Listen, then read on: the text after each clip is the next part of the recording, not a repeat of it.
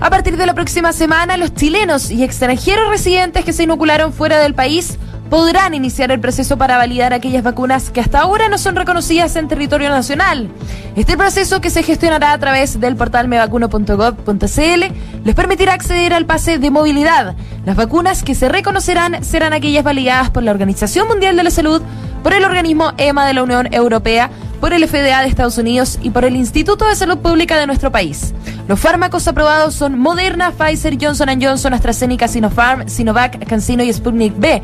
Expertos destacan que este proceso va en línea correcta, aunque advierten que es importante mantener la vigilancia activa ante la eventual importación de nuevas variantes. En medio de la crisis política interna de varios países de la región latinoamericana, muchos extranjeros han escapado de sus hogares en busca de mejores oportunidades laborales.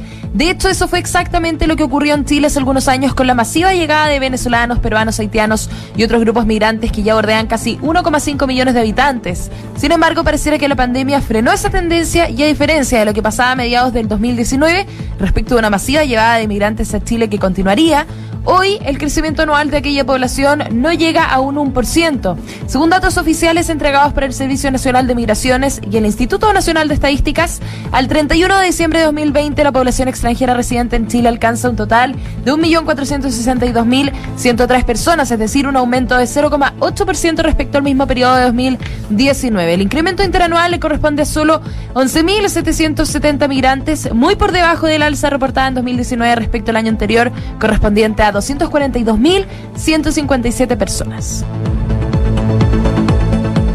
Hasta este jueves extenderá su visita a Perú el presidente Sebastián Piñera, quien continúa en Lima para participar de la celebración bicentenario de la independencia de la República, mientras que ayer asistió al cambio de mando donde asumió Pedro Castillo. Fue precisamente el nuevo mandatario peruano quien le dio extensión a la invitación de Piñera a quedarse un día más en ese país. En el primer encuentro formal entre ambos dialogaron sobre la importancia de fortalecer las relaciones entre los dos países en materias como educación, salud y trabajo. Expertos coinciden en que hay señales importantes de diálogo y afirman que el tema no es menor, considerando la larga relación bilateral entre países vecinos y la cual además cuenta con un importante intercambio comercial, el que en 2020 fue de 2.612 millones de dólares.